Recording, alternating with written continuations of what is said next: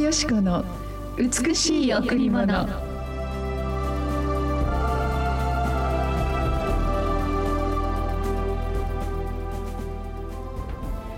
幼子たち血のみ子たちの口を通してあなたは道からを打ち立てられました。幼子たち父のみ子たちの口を通してあなたは道からを打ち立てられました。詩編8の2おはようございます。伊藤よしこです。おはようございます。森田博美です。今日も白家フェローシップチャーチ牧師の伊藤よしこ先生にお話を伺います。よろしくお願いします。森田さん今日の御言葉、はい、幼い子供たちまた血のみ子たちのその口から出る賛美を通して神様が神様のお力を私たちこの地に打ち立てられるという御言葉なんですね。えー、で私たちの教会の子どもたちがすっごい力いっぱい賛美歌を歌い、えー、そして神様をたたえそして本当に心から神様に願うことを涙を流して祈るその姿を見る時に、えー、あこの御言葉って本当だなとそのように思うんですよ。私たちももちろん毎日祈っていますし、うん、格別に体の本当にあの痛みを覚えている方本当に死の右側に立っているような人たちたくさんや私たちの教会にもいらっしゃるんですね。多くの大変な病と戦っていらっしゃる方。でその人たちを本当にサポートするために私たちは朝も昼も夜もまたある時断食をしたり、うん、そして多くの全国世界の祈りの有志たちに祈ってもらったりするんですがこの幼子たちの祈り、もうこの祈りって何かもうこの地上から天国に矢のようにこう光の矢のようにあの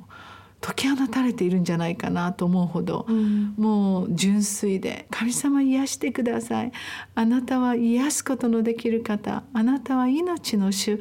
癒してください」「かわいそうです」「痛いです」「助けてください」ってそのように子どもたちが祈る時に。えーもう涙が出るほどこの祈りを神様が聞いてそして喜んで神様の道からを表してくださるという本当に私たちの教会よく子どもたちが祈ってそうですね。その祈りに大人たちが励まされてい。くじゃないですか。はいうん。こうして一人では戦えないことが私たちの人生にはたくさんあります、うん、家族でも自分でも自分の命でもどうすることもできない時に私たちイエス様を信じた者たちそれが一つの群れになり、うん、本当に祈祈祷会とかもいろいろあるんですけどいろいろなその個人的に祈っていただいたりその人のそばに行ってあのコロナで病院に入ることができなかったりする時も、病室の周りをこうぐるぐる病室の周りっていうかここの病院の周りを回ったり、その病院の駐車場で本当にその。この人が入院しているだろう病室を見ながら本当に神様あなたが共にいて痛くないように苦しくないように助けてください。この祈りが本当に一人一人からこう愛となって清い聖霊様が神様に届けてくれて不思議なことが起こるんですよね。そうですね。そう。だから私たちは本当にこう祈りの教会また祈る人になることは、見えないところで影に隠れたところで、うん、本当にその人の命のサポートになるんですね。それは誰も分からなくても誰が見ていなくても神様が道から下ろしてくださるんですよね。ですから私たちの教会も本当にこの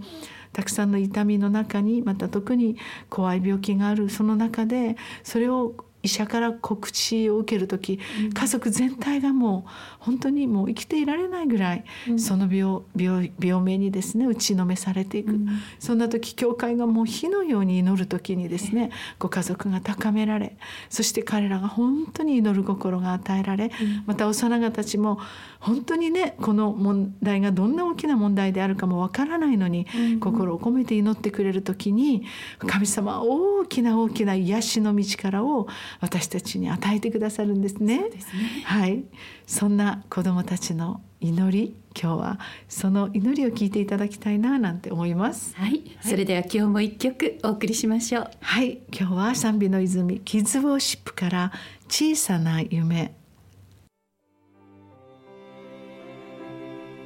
白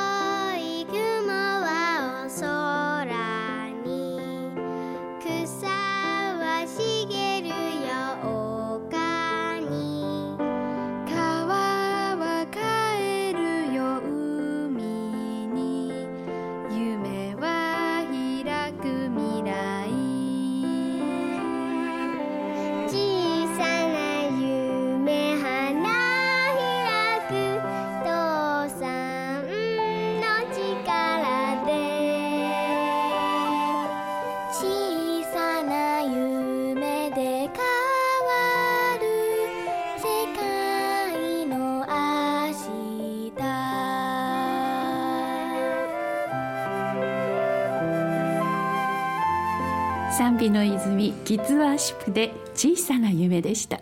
可愛いですね。ね 心表します。本当ね、えーあのうちのディレクターのあの福山さんももうすぐあのお父さんになるんですけどこんな可愛い子供の声が聞けたらもうすっかりと癒されるんじゃないかななんて思います。私たちこの人生というこの一つくくりの中に小さな幼子がいたり血のみ子がいたりお年寄りがいたり、まあ、自分たちがその人生のどのところに生きているか。である時私たちは本当にこの自分の人生に対してたくさんの問題を抱えますが、うん、ことさらこの幼子たち血のみ子たちに助けられて、うん。あの私たちこの人生に喜びを与えられているなと思いますね。すね。はい、子どもたちの本当に切なる祈りが神様に届けられる、うん、このことを私たちはすごくよくあの確信しているので、はい、さあ祈ってくださいってかえってお年寄りが、おばあちゃんのために祈ってくれるって言うと3歳4歳の子供が「うん」って言って素直に祈ってくださるんですね。おばあちゃんが転ばないようにしてください。おばあちゃんが本当にいつも幸せであるように痛くしないでください。決してすごい巧みな深い内容のある祈りではないんですけど、こういう素直なまっすぐなこの祈りを神様を求めているのかななんて思いますよね。そうですね。よくあの親の後ろ姿を見て育つって言いますけれど、うんうん、先生の祈る姿を子どもたちずっと見て泣きながら先生が「もうお願いします」ってこの姿子どもたちはあれを見てて育ってるんだなって本当に思います。だから先生教会がないとダメですね。うん、本当に何かこう自分のことではなくて今最も苦しんでいる人の思い、うん、その思いを本当に汲むことができるということを子どもたちの教育の中に入れる、うん、弱っている人また本当にあの病気の人そういう人たちをただ病気なんだではなくて自分ができること、うん、じゃあ神様に健康を取り戻してください。癒してください。転ばないように痛くないようにしてください。この幼子たちの祈りを通して必ず神様は道からを表してくださる。その確信がさらに多くの人々に祈ることの重要さを教えてくださっているように思いますね。今日もこの新しい朝祈り心を持って一日をね始めてみませんか、本当にイエス様に祈る時に私の心にいつも森田さんの心にいつも平安がある、たくさんの苦しみ重荷を持ってらっしゃる方同じようにその重荷を背負うことはできなくても背後に静かに誰にもわからない祈りを捧げることであなたの祈りがその人に祝福を与える。祈りって本当に素晴らしい神様からのプレゼントです。そうですね。祈るもの祈られるものを神様が本当に大切にしてくださいます。今日もあなたの一日が祝福されるようにお祈りいたします、はい、さあ今日も礼拝にどうぞお越しになりませんか？第一礼拝は9時から。第二礼拝は11時から。子どもチャペルもあります。第三礼拝は土曜日の午後6時からです。また金曜日と土曜日はカフェがオープンしています。12時から3時までのランチタイムの時間。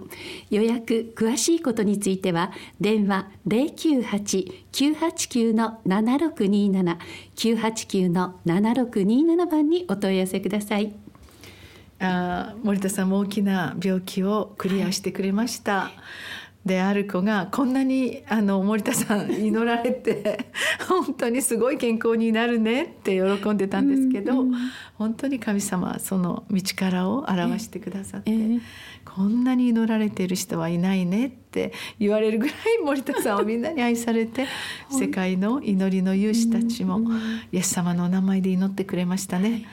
森田さんが元気になっていることは本当に神様の存在を表す栄光の身だなと思います。えー、元気になってはい、ありがとうございます。